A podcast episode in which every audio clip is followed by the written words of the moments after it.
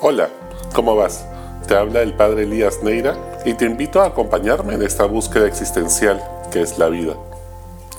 ¿Alguna vez has experimentado una noche oscura? Esas noches del alma que sucumben en lo profundo de nuestro ser.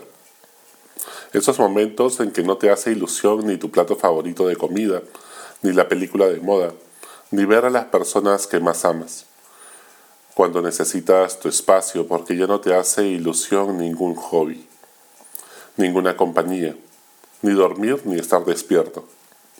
Todo sabe insípido, todo aburre, y es que da la impresión que has perdido la capacidad de disfrutar, de asombrarte, de estar en tu cuerpo aquí y ahora.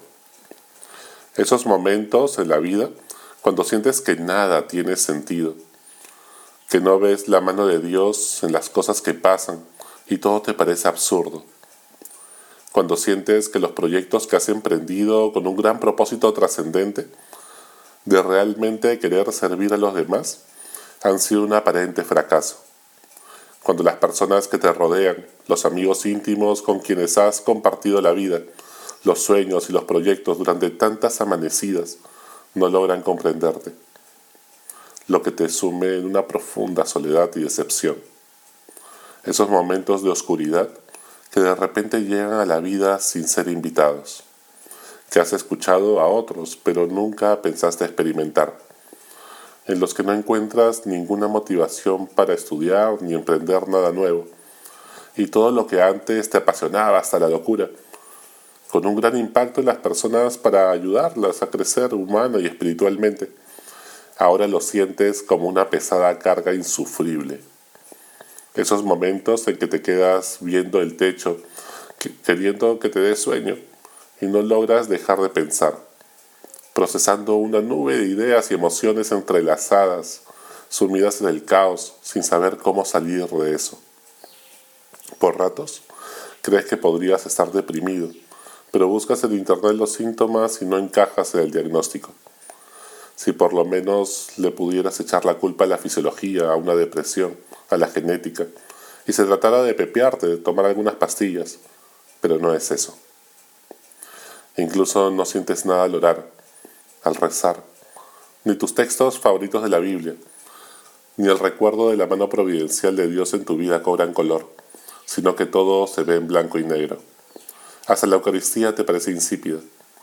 Todo eso te lleva a dudar de si existe Dios o todo fue una ilusión. Dudas de todo acto bueno que crees haber hecho en tu vida, pensando que quizás nunca has amado gratuitamente a nadie, realmente a nadie, y que todo lo has hecho por vanidad y reconocimiento.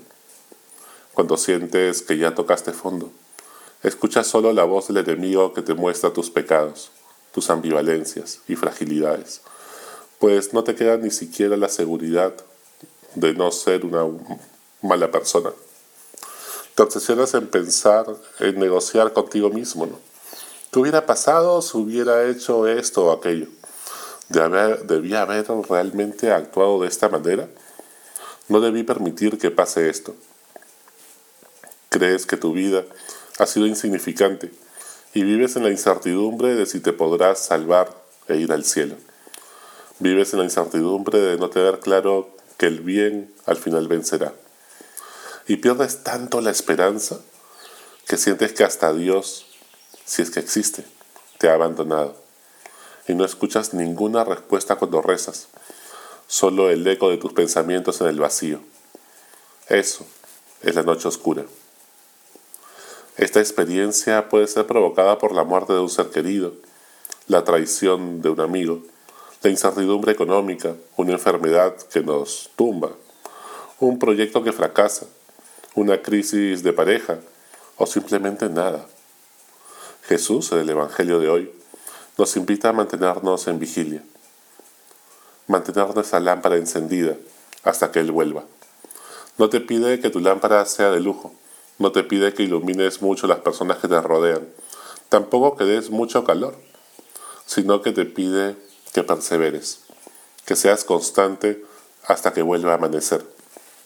Esa luz es la esperanza contra toda esperanza, a pesar de la noche oscura en la que podemos encontrarnos en un momento de la vida. Para mantener esa lámpara encendida tenemos que guardar aceite. El aceite es el signo del Espíritu Santo, el santo crisma, el óleo santo. Es la sabiduría de saber ver nuestro pasado por el espejo retrovisor de la vida y reconocer con asombro y gratitud todo lo que Dios ha hecho por ti. Así no sientas nada en ese momento, porque tantas casualidades no pueden ser casualidad, porque eres capaz de conectar los puntos de tu historia y encontrarle sentido. Y ese recuerdo, a ese recuerdo es que te aferras con todo el corazón. Y es que solo en la noche del alma se pueden ver las estrellas. Solo en noche las estrellas forman figuras que cobran sentido y te orientan en alta mar para volver a encontrar el rumbo hacia la tierra prometida. Por eso, cuando ya no puedes más en tu vida, te sientes solo y no hayas consuelo, sal afuera, levanta la cabeza, mira las estrellas y cuéntalas todas, cada una de ellas, y mira la luna e invoca a María. Que la luna no tiene brillo propio, pero cuando nos es imposible ver a Dios, símbolo en el sol, la luna es la que refleja su luz. Vivimos en un mundo donde las ideas creativas y el talento están sobrevalorados. Ideas y talento hay de sobra. Lo que falta es esfuerzo, tesón, constancia, perseverancia. Y eso es lo que nos pide Jesús. Muchos se ilusionan con un retiro, con un buen libro, con un milagro inesperado, están dispuestos a cambiar su vida. Otros, muchos, están dispuestos a seguir a Jesús en los momentos bonitos de la vida, cuando todo va viento en popa, pero cuando el camino es con la cruz a cuestas, nos escandalizamos, perdemos el paso. Con frecuencia la gente cree que Dios es un bombero, se acuerdan de Él cuando tienen un incendio en sus vidas, pero apenas pasa la emergencia, se olvidan de Dios. Lo importante es ser constante, mantener tu lámpara encendida. Cuando llega la noche, te falta aceite, estás pasando por una noche oscura y estás a mediodía o con el sol abierto, mira el cielo, cuenta las estrellas, como Abraham, mira la luna, invoca a María. Nunca tomes decisiones en las noches oscuras de tu alma. Las decisiones importantes de la vida se toman de día, cuando todo va bien, con paz y alegría. Casarte o divorciarte, tener un hijo, es una decisión que se toma cuando el matrimonio va bien. Nunca es un remedio a una crisis de pareja. En tiempos de crisis no te cambies de trabajo, ni te embarques en proyectos. Las decisiones importantes se toman de día y en paz. Nos hemos acostumbrado a vivir en las fantasías de Disneylandia. Hemos creído demasiado en las ilusiones de un mundo sin sufrimiento, propuesto por un consumismo occidental. Hemos creído en la felicidad de Coca-Cola.